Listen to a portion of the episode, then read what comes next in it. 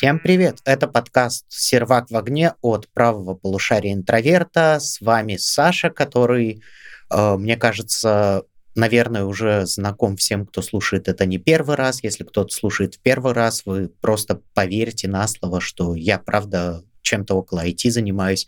И со мной сегодня Ярослав. К сожалению, Игорь к нам не смог присоединиться, но Ярослав здесь. Всем привет, как всегда, рад быть на этом подкасте. Если кто меня не помнит а, или слушает в первый раз, то я Ярослав. А, я сейчас занимаюсь солопренерством, я в одно лицо разрабатываю собственный проект. До этого я потрогал IT со всех разных сторон, от э, дата-аналитика до продукт-менеджера, был разработчиком какое-то время, так что определенно есть что рассказать. И сегодня нам действительно есть что рассказать. У нас сегодня такая болезненная тема. И мне кажется, она может быть интересна не только айтишникам или людям, которые, там, не знаю, э, поглядывают в сторону IT, потому что, мне кажется, это такой универсальный человеческий опыт, опыт универсальной боли. Я говорю про собеседование и красные флаги на собеседованиях. То есть Тут я сразу хочу заявить одну вещь, вот я не знаю, Ярослав, согласишься ты или нет, то есть, во-первых, все собеседования — это отвратительные, выматывающие душу, богомерзкие, макабрические вещи, которых не должно быть. Они просто неприятные по дефолту. Я с тобой отчасти согласен. У меня есть примеры, когда это действительно не, не больной процесс, когда это происходит легко и непринужденно. Вот. Ну и в любом случае компании, компаниям нужно как-то проверять, кого они нанимают и насколько этот человек подходит именно им. Так что полностью избавиться от собеседований, к сожалению, на данном этапе не получится. Не, ну это понятно. Я скорее говорю о том, что собеседование просто вот по определению не может быть приятным в том плане, что ты сидишь, перед тобой сидит, условно говоря, человек, и ты понимаешь, что во власти этого человека ты либо будешь получать деньги, либо умрешь от голода под забором.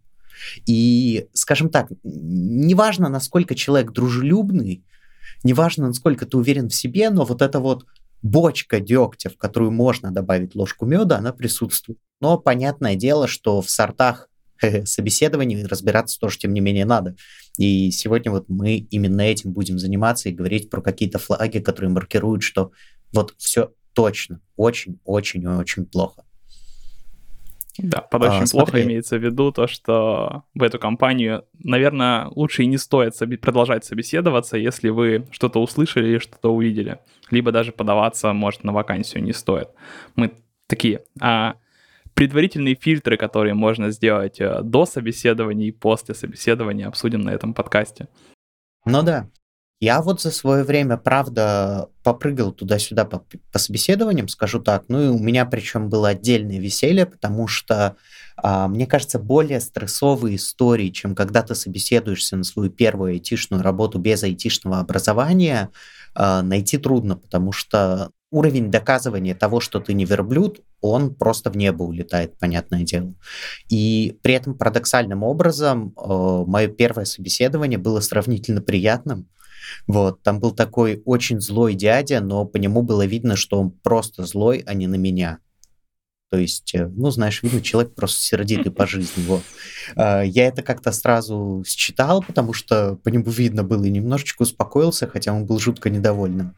Вот. А, но как-то вот дальнейшие собеседования, они как-то вниз катились. Все страньше и страньше. А, каждое следующее, оно было более некомфортным. Я в своей жизни, я сейчас посчитал в голове, примерно в 7 компаний разных устраивался. А, были выдающиеся классные примеры найма, а были, наоборот, отвратительные. Вот, то есть у меня нет такого, что все хуже и хуже с опытом. Скорее, первые собеседования были чуть менее техничными, назовем так. Чем больше я устраивался в компании, тем... То есть, наверное, я больше начал сам фильтровать. То есть, если что-то идет принципиально не так, и мне не нравится процесс, а мы поговорим об этом чуть дальше, то и я на работе себя чувствовать буду отвратительно. Если вот такое происходит на собеседовании, то и дальше будет не очень. Вот я, наверное, такой, э, такую идею себе в голову положил, и после этого стало попроще собеседоваться. Но мы об этом поговорим, а, о том, как понять, э, что собеседование прошло хорошо и что стоит продолжать с компанией, а общаться дальше. Собственно, давай поговорим про это, про то, как должно...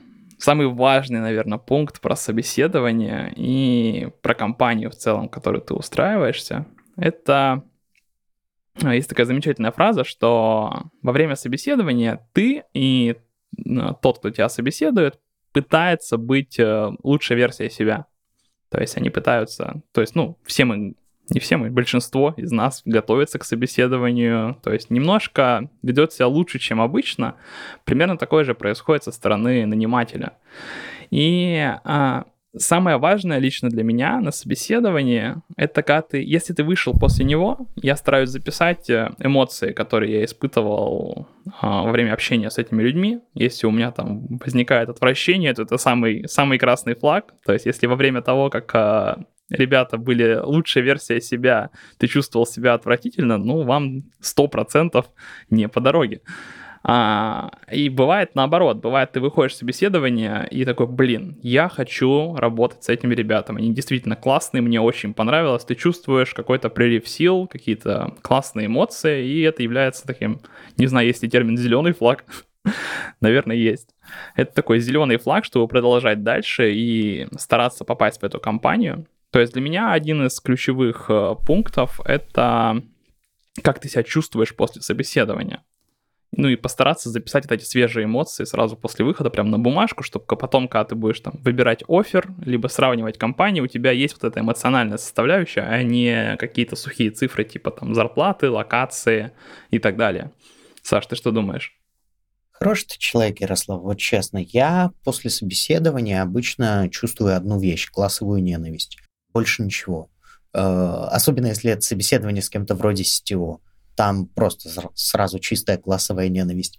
Вот, нет, на самом деле, наверное, это правильно, но тут, мне кажется, очень важно, поскольку каждый из нас что-то про себя знает, и, ну, я, например, твердо могу сказать, я после собеседования себя хорошо никогда не чувствую. То есть синдром самозванца никто не отменял, сомнений и так далее. То есть, э, если вот, э, уважаемый слушатель, э, вы так же, как и я, склонны к этому делу, тогда вот совет Ярослава, ну, как бы лучше не воспринимать, потому что нужно понимать, насколько ты вообще склонен к позитивным эмоциям.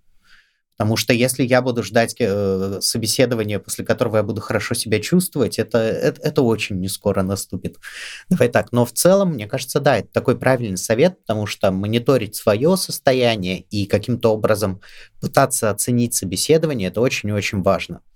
Мне, кстати, как-то коллега, вот на самом деле любопытно, у меня был коллега, мы с ним, ну, общались более-менее, потом пути разошлись, но я, оказывается, постоянно его какие-то мудрости вспоминаю. Он меня еще старше был лет на 20, вот.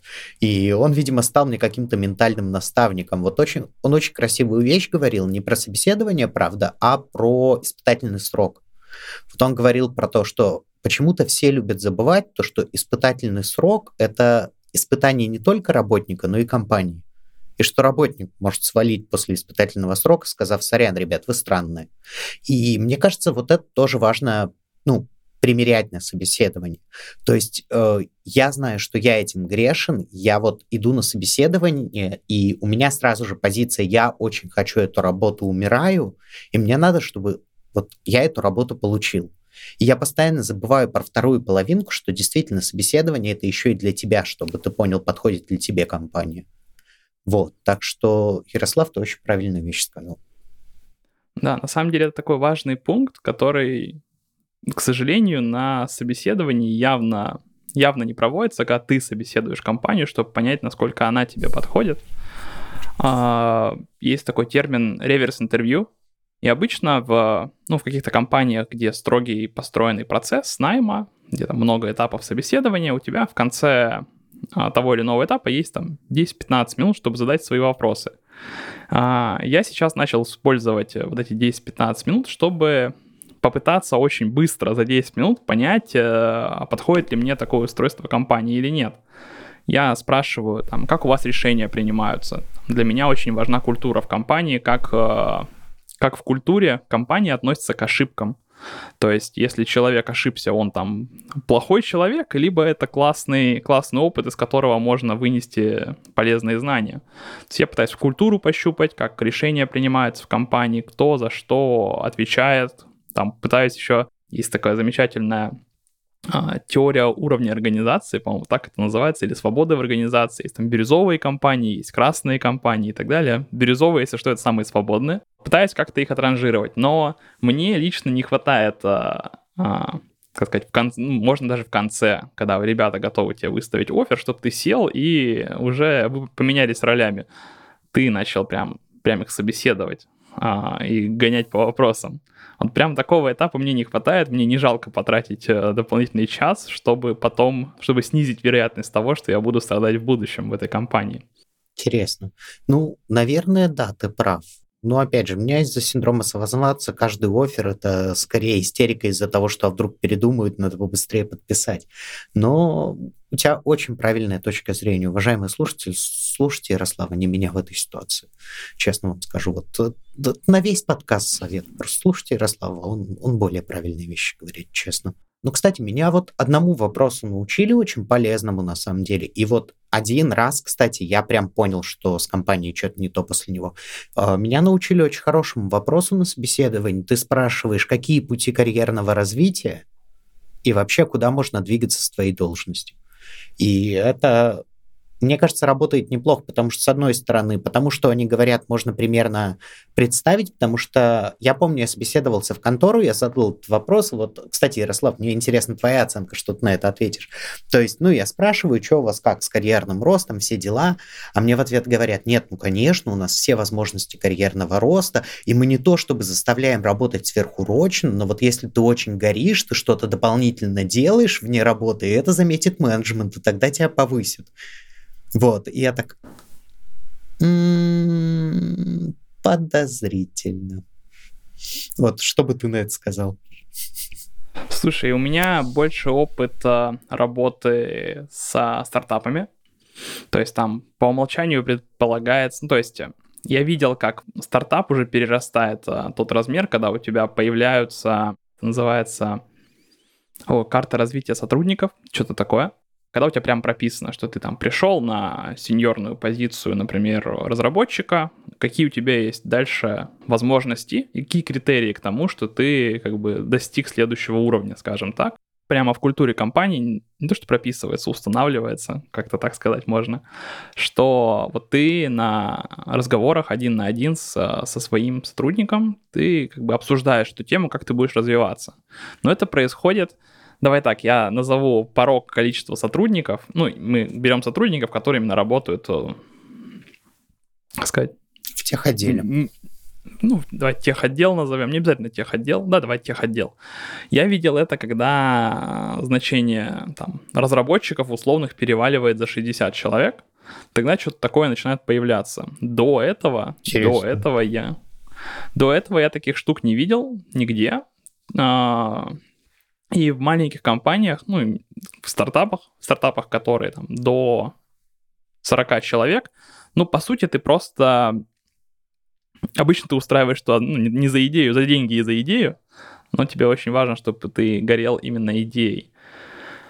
И про, то есть, про развитие тебя как сотрудника, какого-то структурированного, как ты описываешь, в стартапах я не видел. Я видел это чуть так. ну, в больше, побольше компаниях. Не, смотри, я немножко не про это. То есть, понятное дело, что в стартапах тебе ответят по-другому. Ну, тебе просто скажут, ну, если будешь круто работать, тебя повысят, потому что молодец. Ну, что-нибудь такое. Нет, мне просто нравится сама идея того, чтобы продвигаться по карьерной лестнице, что даже на этапе собеседования, когда, как ты говоришь, компания показывает свое лучшее лицо, тебе говорят, ну, тебе придется вне рабочего времени впахивать, тогда мы тебя, возможно, повысим. Ну, ну слушай, самое на эту тему самый лучший ответ в стартапе, который я слышал, это, ну, это больше про продуктовая роль, не, не, от, не, не от лица разработчика говорю в данном случае, что при достижении каких-то метрик, метрик, новых идей и так далее. Чем больше ты в культуру компании попадаешь, и эта культура отражается на цифрах, тем, скажем так, выше твоя компенсация. А, звучит как этот, как процент от продаж на самом деле. Но в целом, как еще можно померить э, твою, ну, скажем так, пользу и как ты сам для себя развиваешься? То есть, э, наверное, это самое объективное и что можно привести, это метрики. Метрики я имею в виду, ребят, э, для наших слушателей, у которых, возможно, искажено восприятие. Под метриками я имею в виду не то, сколько ты там, не знаю, сколько ты раз 8 часов подряд проработал вовремя, во сколько пришел вовремя и так далее. Нет, это абсолютно, на самом деле, бесполезные метрики. Это у тебя есть продукт, у тебя, например, есть конверсия. И ты, как продукт-менеджер, своими всеми знаниями и подходами должен ее улучшить. Да, это твоя основная работа а, в целом, что-то улучшать. И если ты с этим не справляешься, если вот ты пришел, мне там конверсия была 3%, спустя год конверсия ровно те же 3%, и при этом рынок не изменился, то, ну, наверное, ты достаточно бесполезный человек в этом случае. Вот. И, собственно, у продукт-менеджеров метрики позволяют э, достаточно объективно, самое объективное из субъективного, что можно оценить у продукт-менеджера. В случае разработки тут, наверное, сильно потяжелее. Саша, вот э, расскажи на твоей практике, как оценивается так называемый performance, performance разработчиков. Я в данный момент только нецензурно могу ответить, ну, по своему текущему опыту, но э, просто поорать, у нас ввели новый KPI. Количество багов, которые ты выпустил на прод за полгода. О, замечательно. Есть э, Это одна просто... фраза. Есть одна фраза очень э, мудрого моего знакомого. Почему KPI не очень работают? Потому что система начинает менять свое поведение, когда ты начинаешь за ней наблюдать, и эта система знает, как ты за ней наблюдаешь. То есть, если ты вводишь, то есть, условно, Саша, контр, как сказать, контрпродуктивным примером твоему KPI будет просто перестать писать код. Тогда этот KPI будет ну, выполнен на 100%. Так вот. я-то полностью согласен. Ну, в смысле, ты же знаешь мою идею, что agile от лукавого, и вся вот эта вот история про метрики тоже от лукавого. Мы живем в обществе посткапитализма, мы все равны бесполезны, вот, а в итоге что тогда получается? Ну, в общем, но на самом деле, кстати, вот я хотел бы сейчас одну вещь сказать, очень, как мне кажется, важную, то, что мы с тобой сейчас, понятное дело, разговариваем о чем? Мы говорим про красные флаги, про наше восприятие, и, ну, давай признаем, мы с тобой на автомате вот как бы весь подкаст говорим про то, что мы-то белые и пушистые, оцениваем компанию. Но, понятное дело, а, на собеседовании тоже можно себя по-разному вести. И чтобы повысить шансы устройства, еще бы было круто как-то правильно себя подавать. Ну, и опять же, нужно как будто бы находиться немножко на позиции э, того человека, который ну, подает вакансию. И вот если ты хоть раз публиковал на HeadHunter вакансию и разбирал по ней отклики, то понимаешь, что найти хорошего сотрудника почти так же трудно, как найти иголку в стоге сена. Какими бы ни были хорошие тестовые, но собес может подсветить не самые лучшие стороны кандидата. HR задает вопросы так, что все кажется обычным и понятным, но это не так.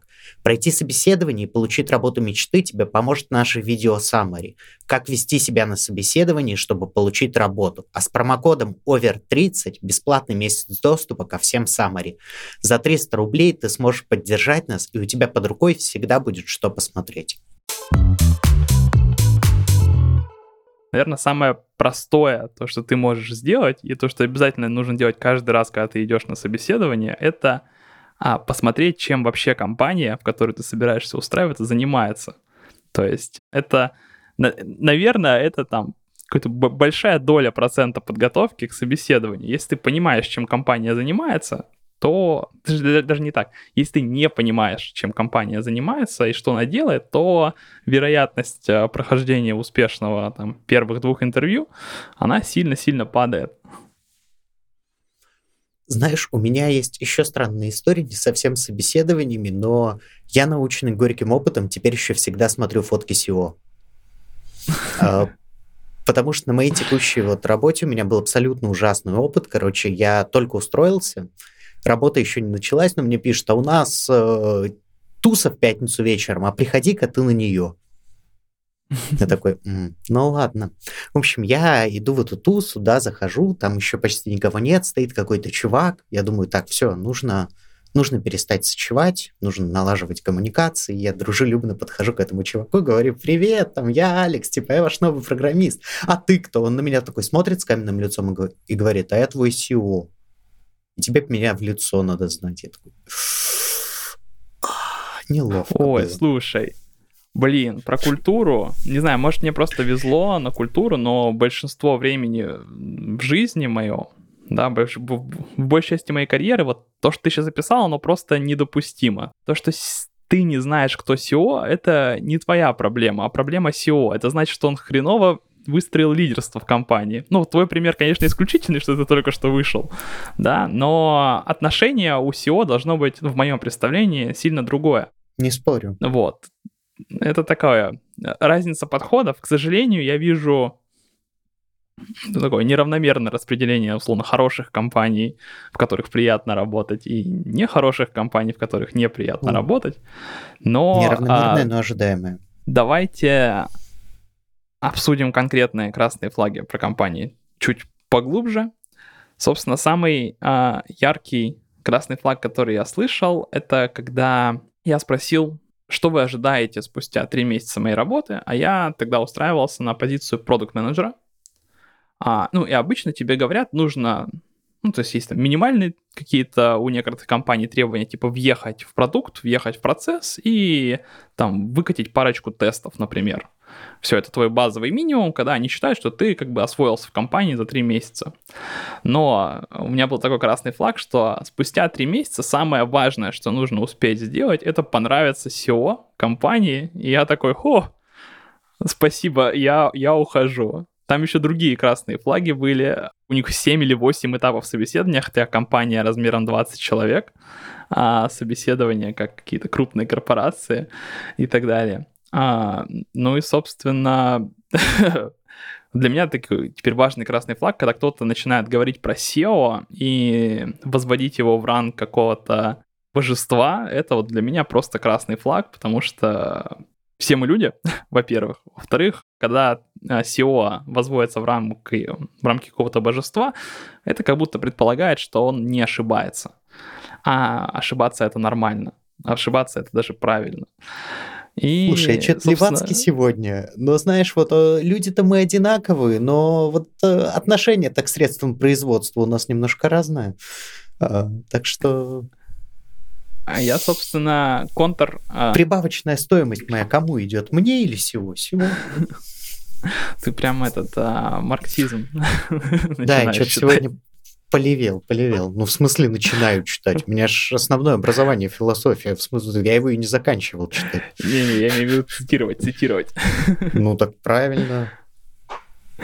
Вот. И когда тебе апеллируют к ну, собственно, мне очень не понравилась эта фраза «важно понравиться SEO». Это делал, ну, в, моем, в моих глазах делало всю мою работу бессмысленной, потому что понравится SEO — это субъективно очень, во-первых. А во-вторых, продукт-менеджеры очень часто должны, вынуждены, ну, то есть у тебя весь процесс в идеальном мире построен не тому, чтобы что-то понравилось SEO, да, ты не придумал какую-то классную фичу и так далее, и пошел ее показывать SEO, и SEO как Цезарь показывает палец вверх или палец вниз на эту идею. Если такой процесс в вашей компании, то у меня для вас плохие новости, ребята. Это тоже красный флаг. Но глобально, если ваша команда Ваша команда должна тестировать ваши идеи об рынок, а не об менеджмент. Если они тестируют это менеджмент, то, скорее всего, вы придете куда-то не туда в итоге. Справедливо здесь. А, на самом деле тут еще очень важно понимать, что, возможно, тебе стоит такое большое спасибо сказать вот э, этим людям на собеседовании. То есть они ведь как будто бы проговорили то, что действительно зачастую является главным критерием твоего успеха. Ну, то есть, давай признаем, часто бывает, что ты куда-то приходишь, и твое будущее в компании, ну, реально зависит от того, насколько ты понравишься менеджменту. Такое часто бывает. И спасибо вот этим людям, что они тебе на собеседовании это сказали, и ты получил возможность избежать опасного места. Молодцы ведь. Да, но после этой фразы я с этой компанией больше не собеседовался. Вот. А, у меня есть замечательный чатик с знакомыми продукт-менеджерами, куда я этот мем скинул все были тоже в восторге от него. вот. Раз мы начали говорить про SEO, есть SEO, есть CTO, есть CPO, да, есть много разных C-level позиций. C3PO. вот, есть разные C-level позиции, но вы как э, человек, который потенциально будет работать в какой-то компании, вы можете немножко обезопасить себя в будущем. И если пробьете компанию не только, чем она занимается, но и посмотрите, кто в ней работает, и кто занимает ключевые позиции. Например, это можно сделать на LinkedIn. К сожалению, по 152 ФЗ о персональных данных LinkedIn решил не хранить данные в России, поэтому в России он заблокирован Роскомнадзором. Но я думаю, многие наши слушатели знают, как попасть на сайты, которые заблокированы Роскомнадзором. Собственно, в LinkedIn есть ценнейшая для вас информация о том, кто работает на какой позиции, там есть все их резюме, по сути, где они были и так далее. И очень легкий тест, который можно провести, это посмотреть на, скажем так, высший менеджмент компании, куда вы хотите устраиваться. И вот там есть такой замечательный красный флаг. Если вы видите, например, CEO, а, который по всем объективным причинам каким-то непонятным образом находится на позиции SEO, то нужно напрячься. Либо CTO без опыта разработки, тоже такое может быть, CPO без опыта запуска продуктов и так далее. Собственно, если вы видите, что человек, а, который будет рулить компанией, в которую вы придете, занимает позицию, которую не должен занимать, это может быть таким звоночком для вас, что что-то в компании в какой-то момент может пойти не так. Собственно, я так напоролся, на самом деле. У меня были розовые розовые очки на глазах. Я такой, да ладно, стартапы, все дела, все прокатит, опыт не важен, главное то, что делает человек в данный момент. Когда я смотрел на компанию, я такой, ну, да, у меня звенит, да, красные флажки есть, но на мне розовые очки, да, ну и в итоге я ровно на, ровно из-за этого красного флага компания провела потом 5 раундов плей-оффов. Собственно, я это связываю в большей степени а, с, ну, именно с этим красным флагом, с тем, что ключевые позиции были заняты людьми, которые, скажем так, не, не должны занимать эти роли. Да. Смотри, сейчас я, конечно же, конечно же, конечно, я, конечно же, сам знаю, что это значит, спрашиваю только для слушателей, я реально знаю, ну что такое лей-офф. Я знаю, если что, да-да-да. А, лей-офф — это, скажем так, вынужденное сокращение сотрудников. А, в 2023 году их было массовое количество. Грубо говоря, компания, у компании заканчиваются деньги, а у стартапов и у IT-компаний основной расход это их два. Да, это маркетинг и сотрудники. Маркетинг сокращать, наверное, ник- никто не хочет, поэтому сокращают сотрудников. Собственно, избавляются от э, расходов, чтобы просто продлить жизнь стартапу. Стартапы чаще всего находятся, то есть они не самоокупаются. Да, у тебя есть так называемый runway, это сколько денег у стартапа есть, чтобы, по сути, до, до следующей инъекции денег. То есть там есть там компании, которые сидят, ну, у нас три года ранвея. Ты когда приходишь, кстати, интересно, это вопрос для собеседования на самом деле, это спросить, если ты приходишь в стартап, спросить, насколько у них денег есть. Потому что если у них денег на два месяца, то и после и на следующий вопрос, а у вас есть типа уже договоренности о следующем раунде инвестиций, ответ нет, то ну, нужно напрячься. Через два месяца будет очень плохо. Вот. Но обычно компании в таком состоянии, когда у них два месяца осталось, они не нанимают, а наоборот сокращают сотрудников, так что тут а, рынок сам себя регулирует. Ваш комфорт, ваш рост как сотрудника, ваш, а, ваша финансовая безопасность и беззаботная жизнь в компании во многом зависит от того, что эта компания делает и достигнет она своих ну, успехов или нет. Рыба гниет с головы, как говорится, поэтому нужно внимательно смотреть, к, к, э, на кого ты будешь работать, скажем так, на какие, э, какие C-level позиции они заняты. А для наших слушателей немножко как-то вокабуляр от Ярослава, да, сегодня. Собственно, небольшой словарик. Почему это называется C-level позиция? Потому что в английском языке в России есть э, генеральный директор, исполнительный директор и так далее. На английском все эти позиции называются с приставки chief. Chief Executive Officer, Chief э, Chief Product Manager, Chief Marketing Officer и так далее. Кстати, про Chief Product Manager я, возможно, налажал. Ну да ладно. Короче, у них есть Chief приставка, а Chief начинается с буквы и C, поэтому C-level. Кстати, а знаешь, какая главная C-level позиция? Какая? Боцман. Почему? Ну, потому что морская. А, я понял. Да, простите, у меня а. сегодня две мозговые клетки работают, уважаемые слушатели, поэтому, да, количество каламбуров, оно э, увеличивается пропорционально количеству, проценту умершего мозга, вот. Э, так что, да, да, простите за это все.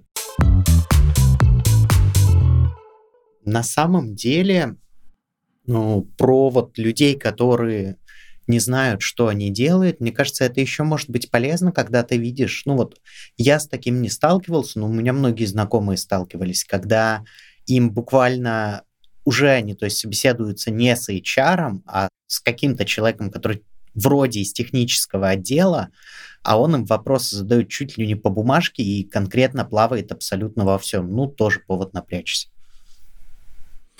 Да, да. То есть э, такое к сожалению, иногда случается, когда ты добираешься до интервью, когда у тебя проверяют твои хард-скиллы, да, программирование, продукт менеджмент и так далее, ты понимаешь, что твой собеседник сильно-сильно ниже тебя по уровню, и, а в позиции ты будешь как бы в иерархии ему подчиняться, вот, и это как бы твой... А, то есть это, это бывает нормально, когда там в компании ищет а, первого продукт-менеджера. Это нормально, они хотят эту новую экспертизу привести к себе. Но когда у тебя есть там какой-то сеньор, сеньор девелопер какой-нибудь, который там высокоранговый в этой компании, и когда ты понимаешь, что он плывет на всем, это красный, красный флаг. Да, то есть, скорее всего, ты в этой компании будешь развиваться сильно медленнее, чем в какой-нибудь другой. Если вообще будешь. Я нашел, а, на самом деле, новый красный флаг в, на российском рынке. Сейчас многие компании не скрывают то, что они с российскими корнями. И, видимо, ну, короче, это мое предположение, что из-за этого, потому что сами они вообще ничего не говорят, ты можешь узнать, над каким продуктом придется работать, только, только когда подпишешь, либо пройдешь несколько этапов собеседования, либо подпишешь NDA, немножко снова словаря, NDA, Non-Disclosure Agreement, соглашение о, неразгла... о неразглашении, собственно, что тебя засудят, если что-то расскажешь, то, что принесет убытки компании. Это такой красный флаг, ну, потому что это как минимум такое большое неуважение к тем, кто приходит к тебе на интервью, то есть э, и как будто заранее фильтр такой, что все, кто к тебе придут, э, там, либо очень-очень, э, как сказать, авантюристы, скажем так, либо те, кто придут работать э, только, только за деньги. То есть их мотивировать будет только, только денежная составляющая, что не самая комфортная среда, в которой хочется работать. Когда мне даже не могут рассказать э, приблизительно, о чем этот продукт, да, ну, имеется в виду не потому, что они не знают. Секрет. Кстати, бывает такое, что не знают, потому что это большой-большой секрет, это какая-то, ну, неправильная вещь. вот, и в продолжение про красные флаги Хочу сказать, что есть э, многие компании с э, очень привлекательными зарплатами. Они сильно выше рынка, обычно процентов на 40 на 50, но просто они занимаются, скажем так, около законной деятельностью. Это IT-компании, да, ребята, IT-компании околозаконные, казалось бы, где IT, где незаконные вещи, кроме хакерства, но многие компании это ну, как бы делают продукты, которые незаконны или около законны по своей сути, и предлагают большую компенсацию за это. И, к сожалению, я видел многие примеры, когда ребята, которые устраивались в эту компанию, они не, не провели анализ. А вот то, что я, мне предлагают высокую зарплату, все классно, я буду заниматься, ну я ж, я ж программист, все нормально, все хорошо. А, вот. А в итоге спустя там полгода работы в этой компании такие, о, я понял, что мы делаем. Звучит очень-очень околозаконно, и давайте-ка я уволюсь. Есть многие околозаконные компании, и вам, которые лицензируются. То есть обычно такая штука лицензируется, если у тебя есть лицензия, то все хорошо. То есть, условно, если сделать аналогию с медициной, ты, как сказать, ты можешь э, резать людей, если ты хирург. ты можешь резать людей, если ты хирург, но если ты просто режешь людей в подвале, то это уголовка. Вот, примерно такая же история Стоп, с IT-компаниями. Ага. Уважаемые слушатели, Ярослав здесь сделал метафору. Если вы хирург, вам все равно нельзя резать людей в подвалах. Там еще пара шагов есть, которые нужно сделать. Так что ручонки свои уберите от скальпелей и давайте дальше слушать. Да, собственно, если есть лицензия, то многие компании могут вести ту или иную деятельность. Это такие, скажем так, лицензируемые компании. Есть совсем серые, которые умышленно делают вред другим компаниям, типа DDoS-атаки, списание рекламных бюджетов и так далее чужих через сети ботов. Если вы видите, что ваша работа будет напоминать что-то дурно пахнущее, то, скорее всего, оно так и есть, и нужно как бы... Я бы отказался от, тако, от такого, потому что не самая этичная штука. Кстати, вот немножко сайдбар, ну, знаешь, это чтобы освежить немножко историю, просто ты сказал сам про дурнопахнущее. Я до этого у меня почему-то это вспомнилось сейчас окончательно. Есть контора, которая занимается тем, что спускает в канализацию дома специальную затычку и блокирует унитаз должника от канализации. Скорее всего, это законная деятельность. Там При этом, возможно, да. Но дурно пахнущее, заметь. Я Блин, поэтому есть, э, вспомнил. Есть термин из разработки «код за пашком». Дурово, простите. Ну что еще, Саш, у нас есть по красным флагам и по... Давай поговорим немножко про красные флаги, когда ты уже оказался в компании, когда ты уже тут находишься, и как понять, что как сказать, наверное, э, если ты уже задался вопросом, что что-то не так, то, скорее всего, что-то не так уже действительно. Как э, такой какой-нибудь чек-лист, чек-лист того, что все плохо, чек-лист того, что все плохо, и надо задуматься о смене работы. Ух, о, ну, слушай, для меня это, для меня, например, первая вещь, это если у тебя больше, чем два с половиной часа в неделю уходит на митинги, все очень плохо. Ну, а, слушай, ты как, а, ты как разработчик сейчас говоришь, да? Да, два да. С половиной, ну, то есть... Два, два с половиной часа звучит как а, необходимый минимум для agile. Не, не для agile, извиняюсь, ну, для скрама. Ну да. По, ну, я поэтому и говорю, что если как бы вот если превышает необходимый минимум, то это, не, понятное дело, не повод, знаешь, как в мультиках про Тома и Джерри, звук свиста и дым остается от тебя только. Но, тем не менее, это уже, по крайней мере, повод взвесить а тебе, то есть кому-то комфортно, кто-то может сказать, ну, у меня 8 часов митингов в неделю, мне норм. Ну, бог вам судья, как говорится. Вот. Но мне кажется, это такой довольно важный момент. И вот опять же, видишь, у меня был как-то был опыт в стартапах, но таких структурированных более-менее. И я довольно много работал в больших компаниях. И вот если тебе не способны дать твой roadmap, то это повод очень сильно задуматься. То есть, условно, у тебя один плюс один, ты говоришь, я хочу повышение, что мне надо сделать? И вот если начинают, э, вспоминая около блатные формулировки, менжуваться, ну, знаешь, ну вот нет, ну нужно, конечно, вот много работать, наверное, да, ну еще что-то, ну нет, ну вот надо, ну, и, и тебе не могут ответить нормально, то это повод принять, что, скорее всего, повышение ты не добьешься очень долго. И опять же, это не повод сразу убегать, но повод задать себе вопрос, а нравится ли мне это, готов ли я тут быть. Вот, я бы так сказал. У, меня, наверное, самый большой красный флаг, когда ты уже оказался в компании, это... Самом деле, два. Первый — это микроменеджмент. То есть, когда возникает менеджмент, э, микроменеджмент для тех, кто с ним, слава богу, не сталкивался, я расскажу, что это такое.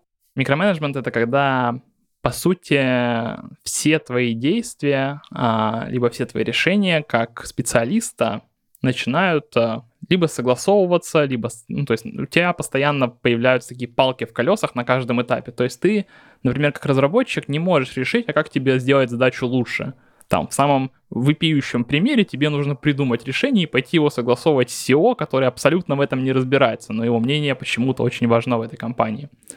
Собственно, примерно так выглядит микроменеджмент в вакууме. Если он происходит, то, ну, я встаю и ухожу всегда, потому что Но это путь в никуда, это замедляет всех, то есть у тебя из производительности там стопроцентно остается процентов 5. И вот, Саш, ты начал говорить про 2,5 часа в неделю. Когда я увидел такой микроменеджмент в одной компании, там у разработчиков на встречи регулярные а, уходило 14 часов в неделю. А на рука об руку И на всех этих встречах присутствовал SEO. Вот это, это просто жесть. Это просто жесть. То есть это путь в никуда. Скорее, ск- скорее всего, вы когда устраивались в такую компанию, пропустили замечательный этап про проверки того, проверки C-level, с которым вам придется работать, и успешные SEO таким, я не видел, чтобы таким занимались. Никогда. Абсолютно.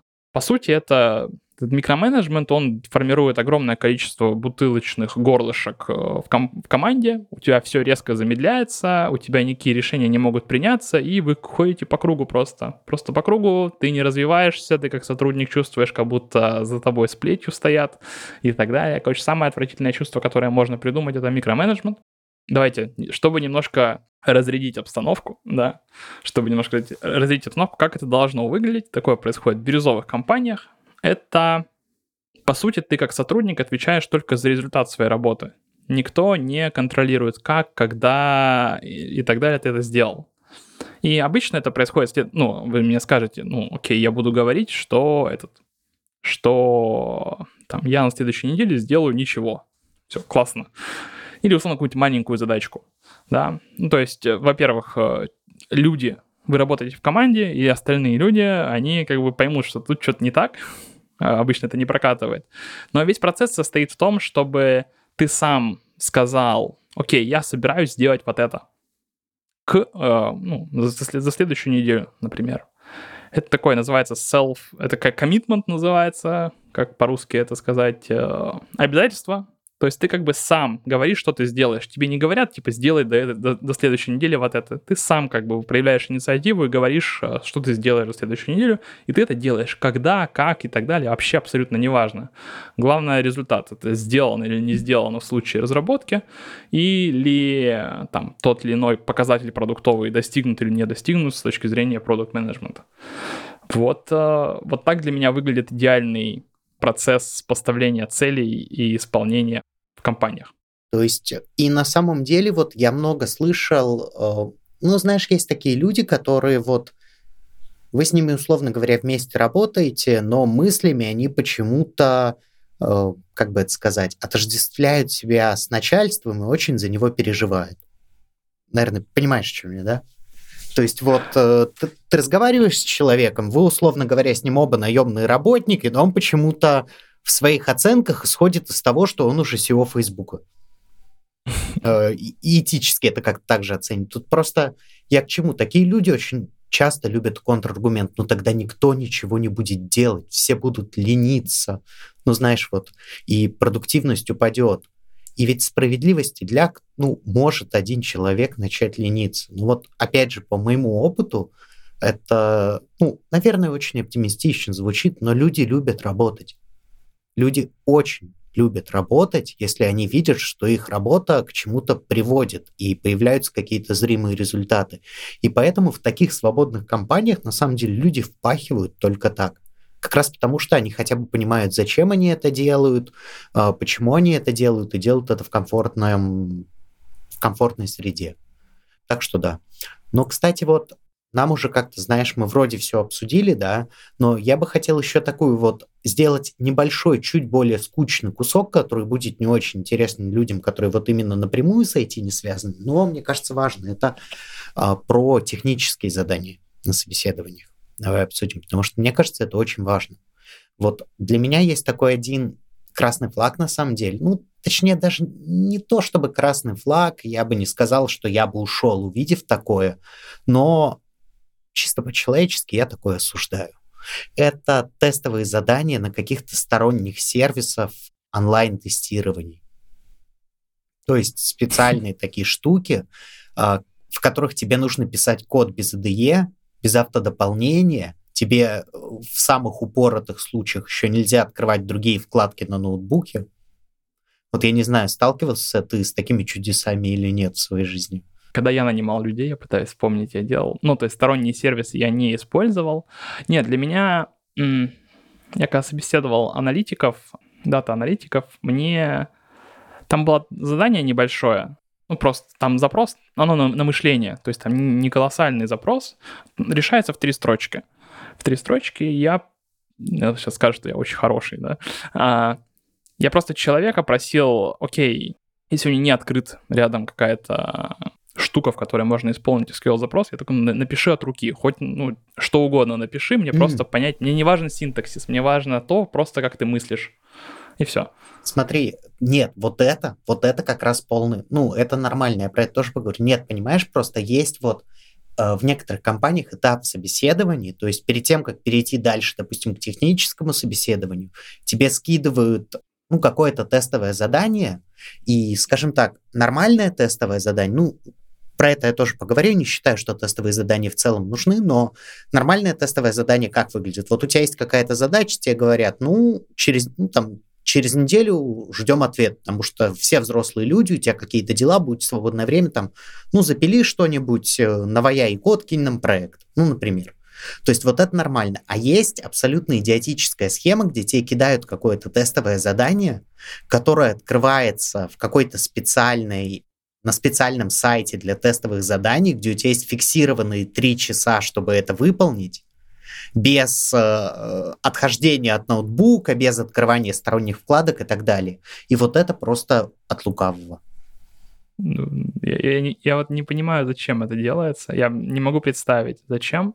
Давай, ну, э, я, я скажу типа так. отсеять вот, людей. Давай так, до 22 года был э, абсолютный перекос того, что сотрудников в IT было меньше, чем работы да, для них. И эти практики применялись, кого вы собираетесь отфильтровать? То есть э, все, что... Я вспоминаю, когда я нанимал людей, рекрутеры приносят тебе просто резюме, и причем, ребят, чтобы вы понимали, не люди откликаются к вам, ну, ну до 22 года, не люди откликались, а рекрутеры сами находили людей и приносили тебе в базу, чтобы ты их отсмотрел. И, ну, если повезет, тебе принесут, э, ну, на какие-то сеньорные позиции, мне приносили 20 кандидатов в неделю, их резюме, где 40% просто ну, браковалось на том, что рекрутер не совсем понял, что человек э, ну, пишет в своем а, резюме и так далее.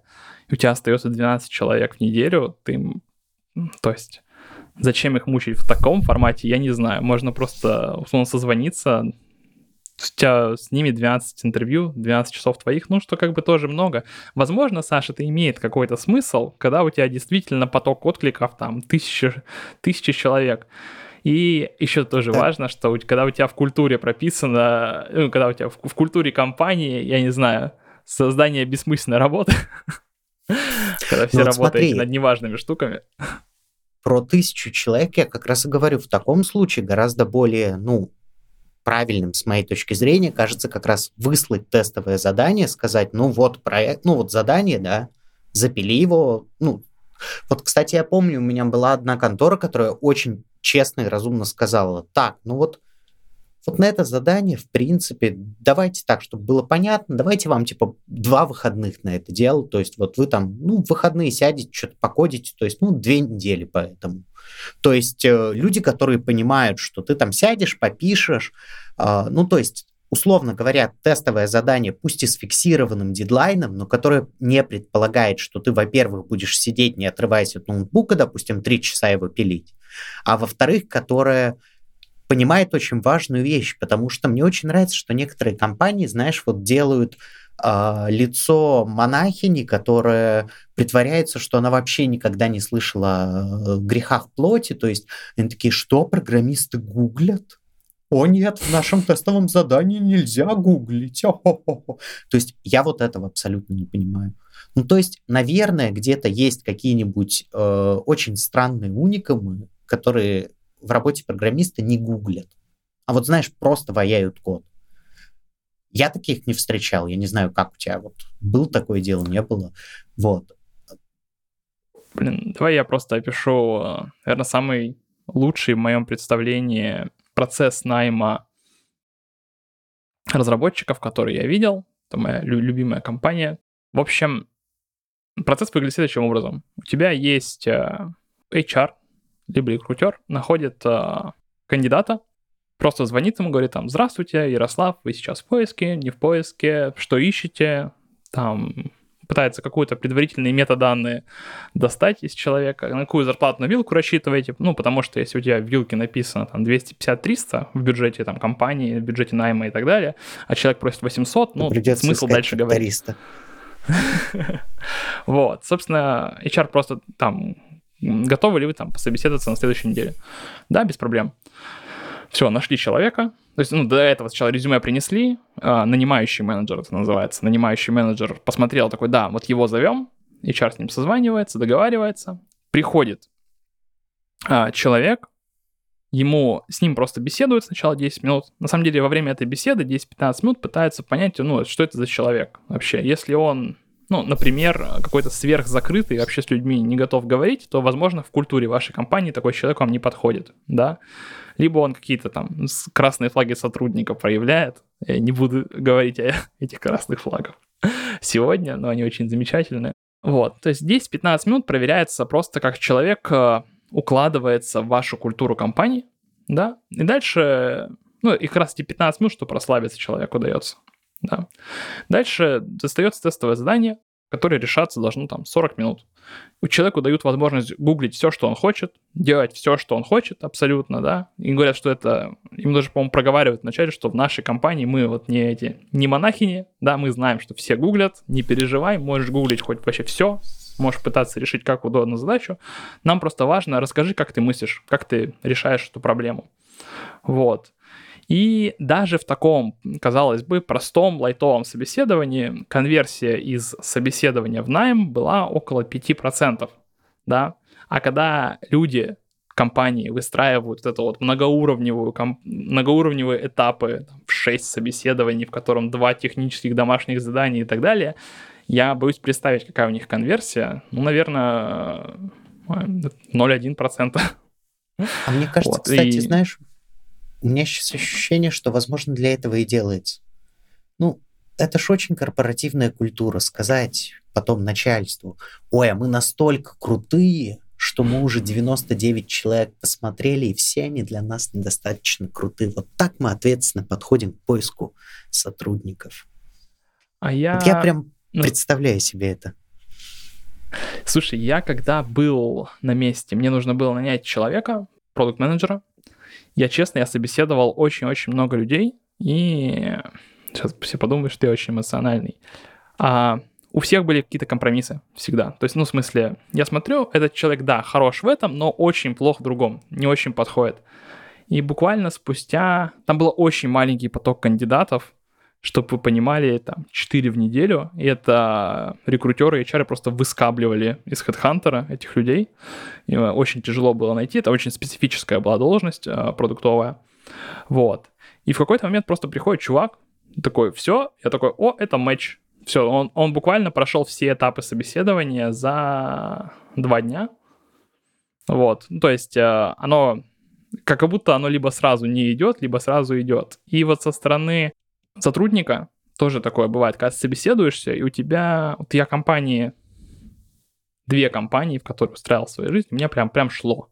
Я прям прихожу, я понимаю, о, это матч. Мы по культуре совпадаем, про, по видению этого мира совпадаем с компанией. Мне нравятся ребят, с которыми я говорю, я им, видимо, нравлюсь, все.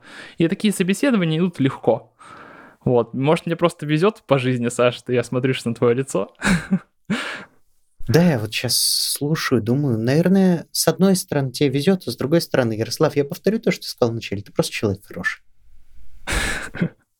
Ну вот, честно, в смысле, э, я вот сейчас думаю, да, ты так говоришь вот про культуру, то есть с одной стороны я это понимаю, а с другой стороны какая-то часть меня говорит, ну, я просто хочу денег, чтобы меня особо не трогали, и хочу работать свою работу. Вот, и и, я понимаю, что это как раз и есть культура, типа, дайте мне свободно работать и платите за это. Но вот э, у меня какое-то, знаешь, такое интуитивное подозрительное отношение к слову культура. Вот. Я, конечно, не хватаюсь за пистолет, как говорится, да и культура здесь другая, но вот э, все равно. Но, наверное, это потому что я к сожалению, как-то много сталкивался с такими, знаешь, красивыми словами, которыми пытались замаскировать очень странные отношения работодателей и подчиненных, поэтому у меня немножко аллергия на это. Так что, мне кажется, здесь твоя позиция, она более правильная. Ну, слушай, слово культура, она вообще очень извращена в компаниях. То есть многие, давайте так, многие SEO начитаются книжек, которых не понимают через свое искаженное восприятие мира, иногда извращенное восприятие мира, и пытаются это внедрять просто насильно. То есть э, многие инструменты нужно применять, э, когда их действительно нужно применить, и когда ты понимаешь, зачем они делаются. Иначе это такая замечательная штука для наших зрителей, погуглите, кому действительно будет интересно. Это называется карго-культ. А, карго-культ вообще мега замечательная штука, которая описывает, а, наверное, 90% а, вещей, которые вы смотрите, такие, блин, ну какая-то фигня. Какая-то фигня, ну так же не должно быть, зачем мы это делаем и так далее. Вот это вот карго-культ я не очень долго объяснять эту концепцию, очень э, замечательная штука, она объясняет 90% всей, всей фигни, которая происходит вокруг вас, а, ну, я имею в виду в IT. Если очень коротко, э, ситуация примерно следующая. Есть традиционное общество, куда э, один раз прилетает самолет и привозит, условно говоря, товары. А, соответственно, поскольку в обществе нет представления о том, что это самолет, происходит прямая ассоциация, что вот было что-то такой формы, привезли товары, поэтому нужно построить что-то похожее на самолет из вокруг палок, и тогда будут товары. И вот э, начинают строить такие псевдоподобия самолетов. И вот действительно э, такого очень много. Ну, собственно говоря, я хотел сначала сказать, такого очень много в IT, такого очень много везде. В смысле и в жизни каждого из нас. На самом деле даже обидно, что нет интеграции курса по психологии, понимаешь, вот она просто вот, вот на губах она сейчас, понимаешь, вот прям. Э, в общем, заметьте, это я сам, это я вот сам лично от себя, Александр Кечик, э, безо всяких, так сказать, понуждений со стороны интроверта, просто сейчас конкретный курс не назову, но у интроверта очень много очень крутых курсов по психологии, и вот про карго-культ вы там точно найдете, серьезно. Вот, это, это по велению души сказал, цените. Так, ну мы сильно убежали. Первый красный флаг, который я хотел подсветить, это как раз микроменеджмент. И есть второй. Есть второй, это про реакцию и принятие ошибок в компании. Есть совершенно разные штуки, разные отношения к ним. Но вот самый такой красный флаг — это когда что-то идет принципиально не так, что-то идет принципиально не так, и вместо того, чтобы остановиться и это исправить, компания пытается это не так замаскировать под то, что наоборот все стало лучше. Хотя это не так. То есть э, называется выдавать э, желаемое за действительное. И когда такое происходит, это ну прям от, отвратительно. Один раз на моей практике пришли, пришла аналитика, которая по сути показывает, что вместо того, чтобы продолжать заниматься продуктом, которым собирались заниматься, нужно встать и просто всем разойтись. И это будет дешевле. Дешевле и лучше. Самый лучший исход — это встать и разойтись всем. И вместо этого, то есть, ну, это серьезные новости, Саш, согласись. это прям серьезные новости, и нужно на них реагировать. И вместо того, чтобы реагировать на них, компания занималась совершенно-совершенно другим. Вот это, наверное, самый такой второй красный флаг. И на самом деле для наших слушателей и для людей, которые только начинают э, заниматься IT, есть замечательная штука. Вы можете ну, так или иначе, вы в какой-то момент про... через ваши руки, через ваши ноутбуки пройдут множество разных собеседований, и вы какие-то компании забракуете как с красными флагами с вашей стороны. Ну, имеется в виду, что вам не понравилась компания. Как мы говорили в этом подкасте, например, вам очень напряг SEO. А вам же ничего не мешает спустя несколько лет просто прийти и посмотреть, что с этой компанией случилось, и насколько ваши красные флаги были действительно, а, как это называется, Э, не ложноположительными. вот. Насколько ваши умозаключения действительно соответствовали реальности и ничего вы не потеряли, когда забраковали ту или иную компанию. На самом деле очень интересный способ рефлексии э, понять, насколько вы правильно чувствуете этот рынок, чувствуете компании, насколько правильно вы делаете выводы. Так, ну сейчас важная опять деталь. Ярослав здесь говорит с позиции человека с большим опытом и человека очень востребованного на рынке. Э, Ярослав э, никак я не переходил в IT без опыта работы, в смысле тут важная деталь. Вот это все очень красиво звучит, просто я помню, как я проходил свои первые собеседования, опять же, как только какая-то контора сказала, что они готовы меня взять, я побежал, сверкая пятками, и не думал про красные флаги, и если у вас в голове возникает что-то такое, особенно для первой работы, это нормально. В смысле, это абсолютно нормально. То есть э, для первой работы, мне кажется, честно говоря, красный флаг один. Мы выстрелим тебе в голову. Как только, знаешь, вот тебя возьмем, или там мы тебе почку отрежем. Вот тогда, наверное, стоит призадуматься. Призадуматься, я не говорю принимать решение. Но на мой взгляд, тоже просто очень важно проговорить. То есть для первой работы зачастую бывает, что самое главное это получить первую работу и получить опыт. И поэтому про красные флаги можно уже будет думать потом. Я тут рассуждал, как э, сделать вам как сотруднику лучше, когда у вас уже такой серьезный багаж опыта, а когда у тебя первая работа, когда ты только входишь в IT, наверное, все эти красные флаги отпадают. Тебе нужно получить базовый, сам, самые базовые навыки работы самые первые. Дальше будет проще. То есть, чем самый первый шаг войти, он, наверное, самый-самый сложный. Все остальное дальше это скорее дело техники. Ну, в целом, да, каждая последующая работа уже будет попроще предыдущей, потому что добавится опыт.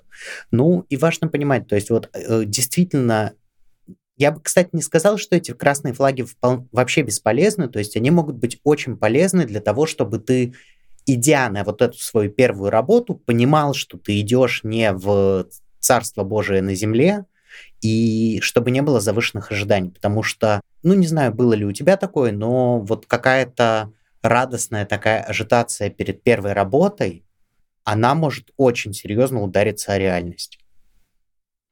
Ну, и это будет травматично. Слушай, я сейчас вспоминаю свою первую работу, и у меня ну, конечно, не было розовых очков, скажем так. Я понимал, куда я иду, а, что это вот мне... Я, я четко понимал, что мне нужно выстрадать эти первые N, N времени, чтобы дальше было лучше. Я прям так это и воспринимал. Вот. То есть, наверное, я не представляю, есть, наверное, ребята, которые попадают в, в корпорацию, ну, сразу попадают в корпорацию, ну, в корпорации, да, там, типа, не стартапная культура и так далее, но в среднем, там, в условном Яндексе, я предполагаю, что в среднем, когда ты выходишь э, в Яндекс с джуном, у тебя все хорошо, ты попал на нормальный трек сразу какой-то. Я предполагаю так, хотя я могу быть абсолютно неправ. Я не знаю, как джуны выходят в Яндекс, например, но мне кажется, Интересно, их там рожают. Это единственный способ попасть женом в Яндекс. Родиться просто, знаешь, на территории. Это как за государством. Вот э, родился в офисе Яндекса, ну, типа, иди, иди, возьмем. Блин, я... Слушай, я никогда не задумывался. Я просто сейчас вспоминаю. У меня было понятно... То есть тогда, в те времена еще все ходили в офис активно, да? А, постоянно каждый день, и я понимал, где я окажусь просто по офису. Да, вот первые мои две работы это были не, не классные офисы, вот IT-компании с э, бадминтоном, баром и так далее. Нет, это было просто, ну, просто представьте, я скажу, дефолтный офис. Вот как вы представляете, вот ровно это и было. Вот это вот были первые две мои компании, в которые я работал. Вот, и, наверное, у меня вот а, посещение офиса формировало а, ожидание то есть у меня не было завышенных ожиданий. Наверное, сейчас потяжелее будет с удаленной работой. Ты не, не понимаешь, у тебя нет такого лакмусовой бумажки в виде офиса, что будет происходить. Ну да. Но, в общем, к чему это просто хотел сказать, что вот э, если вы, идя на свою первую, условно говоря, работу, вы понимаете, что собеседование было какое-то стремноватое, и вот то не понравилось, и то не понравилось, но они все-таки вас приняли, это абсолютно нормально. И ничего с вами плохого здесь нет. Первая работа это первая работа, и она может быть, правда, ну, далека от идеальной, далека от какого-то вот представления отойти. И может казаться, что вы делаете что-то не так, такое тоже возможно, но на самом деле зачастую главное получить первый опыт, особенно если вы не с профильным образованием. Вот. Сказал ты, теперь звучит так, будто людей в какие-то вообще порочные вещи затягиваю. Ну, я, наверное, во всем... А, вот в компаниях, в первых компаниях, а, самое важное было для меня люди. То есть офис неважный и так далее. То есть, если я видел, что есть человек, у которого есть чему научиться, да, все. Это вот на начальном этапе это вот классный, классный путь в какое-то дальше, дальнейшее развитие. Наверное, в случае, когда у вас не у кого учиться, и вы будете учиться сами, ну, тоже неплохо на самом деле, но это на порядок менее эффективно с точки зрения дальнейшей карьеры, чем если у вас есть пример, а лучше ваш тимлит какой-то в случае разработки, у которого вы можете учиться. Да, он может быть не какой-то супер идеальный, супер крутой и так далее, но он, он есть, и он уже опыт не вас. Этого достаточно. На день раньше пришел, уже хлеб, как говорится. Я надеюсь, что да, мы не распугали слушателей вот этим вот мрачником в конце. В общем, подводя итог, Собеседование при любом раскладе жуткий стресс, если вы беспокоитесь перед собеседованием. Это нормально, если вы себя чувствуете плохо после собеседования. Ярослав говорит, это красный флаг, я говорю, это нормально, потому что синдром самозванца никто не отменял. Но в любом случае, мне кажется, самое главное не бояться ходить на собеседование. И в любом случае, если вы нервничаете перед собеседованием, если вы после собеседования себя плохо чувствуете, а, чувствуете, что вы там плохо себя проявили, недостаточно хороши и так далее, я понимаю, что это очень тяжело, поскольку сам через это проходил, но, к сожалению, другого выхода, кроме как вздохнуть, зафиксировать убытки вот эти вот грустные и пойти на следующее собеседование нет. То есть мне кажется, важно понимать, что поиск работы это по определению штука гадкая. И если вы себя плохо чувствуете, пока ее делаете, это значит, что вы живой человек, все нормально. Вот. Ну, а от себя добавлю, что в любом случае не забывайте про красные флаги. Как говорится, вы себя не на помойке нашли. И собеседуйтесь, все будет хорошо. А между собеседованиями всегда есть правое полушарие интроверта. И я напомню, промокод OVER30 и бесплатный месяц доступа. У нас есть сайт, приложение на телефон, и нас можно смотреть в фоновом режиме, а, загружать видео и смотреть без интернета. И, конечно же, получать ачивки и проходить тесты. Так что все очень круто. Ну и мы вас любим, да. Да, мы вас любим. Подписывайтесь и пишите, какие темы нам еще разобрать. Мы очень внимательно слушаем то, что вы говорите, наши зрители подкаст «Сервак в огне». Всем пока!